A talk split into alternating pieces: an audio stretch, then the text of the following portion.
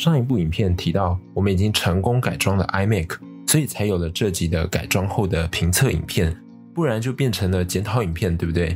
那整体来说是非常顺利的。这样看来，我们应该是全世界第一个如此改装 iMac 5K 2019版本的。那还没有看过改装过程的观众，我们整理了影片连接在说明栏，方便大家知道整个过程和脉络。首先，这台 iMac 二十七寸2019年款跟我们原本的2012年款相比，其实外观几乎没有差别，有差的大概就是背后的 I/O port 变成 Type C 吧。那过了七年都没有变诶，真的是太扯了。但是开机以后就截然不同了。原本二零一二年款的荧幕解析度只有二 K 二五六零乘一四四零的解析度。当然，如果说现在的荧幕如果是五 K，其实原本的应该叫二点五 K 啦。那实际上简单来说，就是长和宽的解析度都变成了两倍，所以整体解析度就是四倍了。画面变得更加细致锐利，显色也更加饱和鲜艳。除此之外，新款 iMac 比较可以简单感受到的。效能以外的部分就是喇叭的音量更加大声，低音也更加饱和。CPU 改装的部分，我们是将 iMac 原厂的 i 五八六零零升级到 i 九九九零零 K，效能当然是大幅的提升。那接下来就是大家最想要知道的，诶，效能到底好多少？那我们先用原本 iMac 二零一二年款来当做一个比较的基准，以 Cinebench R 数来说。iMac 二零一二年款，它搭载的是 i 五三四七零 S，跑出来的分数是四百三十七分。那二零一九年款的这一台呢，它搭载的 CPU 是 i 五八六零零，跑出来的分数是九百九十七分。其实这个分数已经提升了非常多，已经超过一倍了。不过换个角度想，过了七年才成长一百三十 percent，七年的时间内，我牙膏都不知道用掉几条了。那这边九九零零 K 的分数，我们是参考国外其他人开箱苹果原厂升级的 i 九九九零零 K 的跑分结果，跑分是一千六百七十八分，而我们自己改装的九九零零 K 分数是一千七百六十六，居然还比原厂高了五点二 percent。那跟原本的三四七零 S 相比，效能呢几乎是四倍啊！以 Cinebench R 二十来说，原本 i 五三四七零 S 的分数是九百八十七。而目前新款的 iMac i 五八六零零，它的分数是两千四百九十八，也比原本的多了一百五十 percent 左右。那苹果原厂升级九九零零 K 的跑分结果是四千零六十九分，而我们自己改装的 iMac 是四千三百零三分，比原厂还高了五点八 percent。对于超乎预料的效能提升，可能是幸运，刚好这颗 CPU 的体质比较好。或是我们用利明的散热膏 TF10 真的有异于常高之处，或是因为从 Fusion Drive 改了纯固态硬碟而让跑分提升，又或是测试环境的温度湿度影响，暂时还没有一个答案。总之，我们用相同型号的 CPU 改装，居然得到一个比原厂效能还要好的 iMac，真的是这次改装最出乎意料的地方。记忆体方面，iMac 二十七寸有四个 SODIM，原厂占用了两个，是两条的四 GB 记忆体。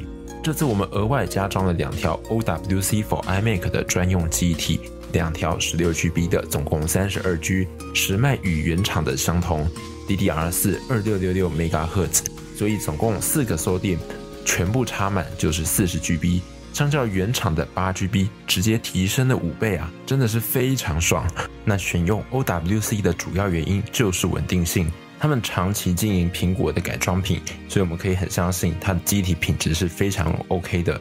那目前使用下来也都没有遇到什么问题，非常推荐给大家使用。那这么大的记忆体，除了对于平常剪辑、玩游戏都有帮助外，像是目前玩 Cities Skylines 都还没有把记忆体吃满呢。以 Aja 测速写入达到五千三百 mega，读取也达到五千九百 mega。也很特别的是，Blackmagic 的测速居然呢比 Aja 还要高，因为通常是 Aja 的分数比 Blackmagic 还要高。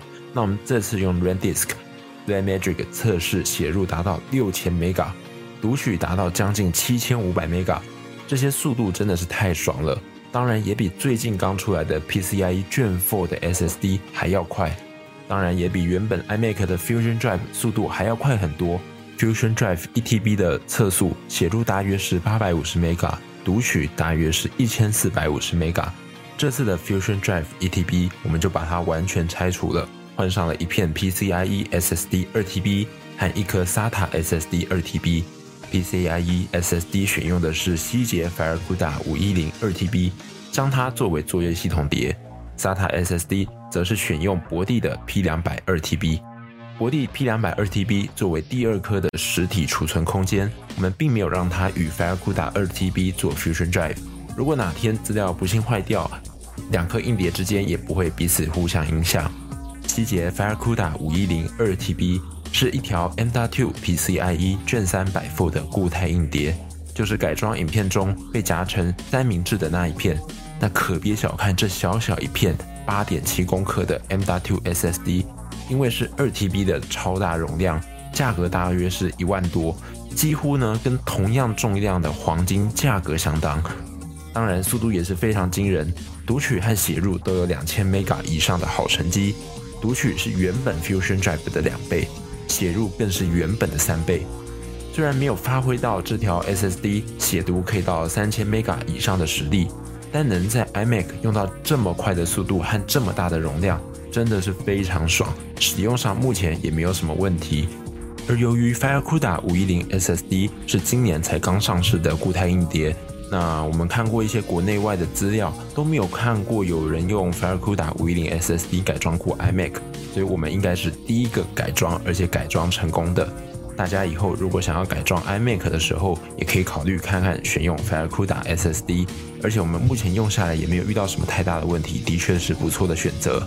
既然是改装 iMac，移除 Fusion Drive，单纯把原本的机械硬碟拔掉，让空间闲置在那里，其实也是很浪费的。因此，我们这次选用了博帝的 P 两百二 TB SSD，光是容量二 TB 就比原本的传统硬碟还要大一倍，而且固态硬碟的速度更是海放机械硬碟，测试写入速度将近四百八十 mega，读取略超五百 mega。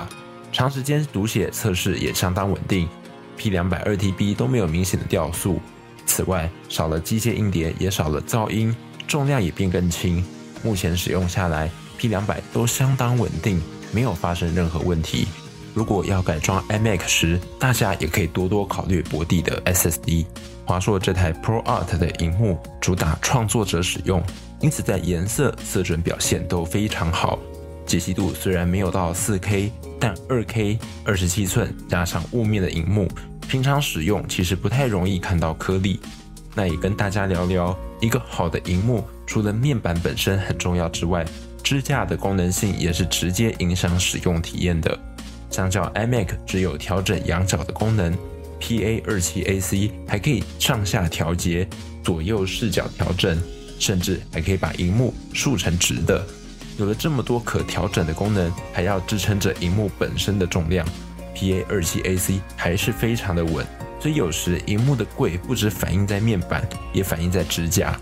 而像 PA 二七 AC 还有第三个成本高的地方，就是支援 Thunderbolt 三。所以荧幕本身就像一个 TB 三的外接 Hub，I/O 速度非常快，界面也非常丰富。除了 iMac 内部豪华的改装品。使用电脑也不单单是看效能，要看完整的使用体验，工作才能顺手方便。iMac 长期没有前置 I/O port 的设计，特别需要 USB Hub 的辅助。这次选择的是 A10 的 UH 三二三零，这个 Hub 的定位感觉比较像是给笔电使用的，其在连接时透过 Type C 能够同时帮装置充六十瓦的电，所以虽然是给 iMac 使用。放在桌上，有时有需要也可以直接将它连接笔电来使用，完全不用驱动程式，非常方便。UH 三二三零帮助我们把 iMac 的连接副往前拉，也分出了更多 I/O，除了 Giga LAN、HDMI、DisplayPort，还有 USB Type C、Type A，这样把 I/O port 拉到前面，不是舒服多了吗？插个随身碟固态硬碟，终于不用站起来转 iMac 了，工作才顺手嘛。还有很棒的是，改装完成后，我们正式启用了 APC BR 一五零零 G 这台 UPS，以后我们就不用担心大楼电力不稳或是全台大跳电的情况了。以目前的使用情况来看，平常使用的功耗大概在一百瓦出头，UPS 在充饱电的情况下，大概可以撑到一个小时，非常够用。UPS 除了是跳电时的救星，另外一个比较少被注意到的是滤波的功能，可以提供干净稳定电源给电脑。既然是 UPS，我们当然也要来实测一下，在 iMac 运作时，刻意拔掉 UPS 上的插座会怎么样？拔掉时，UPS 就有发挥作用，让 iMac 稳定持续运作。在 iMac 上也会跳出警告资讯，提醒目前已经切换为 UPS 的电源。各个产品的开箱和文章连接，我们也会放在底下，大家有兴趣可以进一步了解。如果有想看 iMac 测试什么，也可以留言给我们，我们来测测看。邀请您按赞、订阅 Enter Box，我是 Enter，我们下期再会。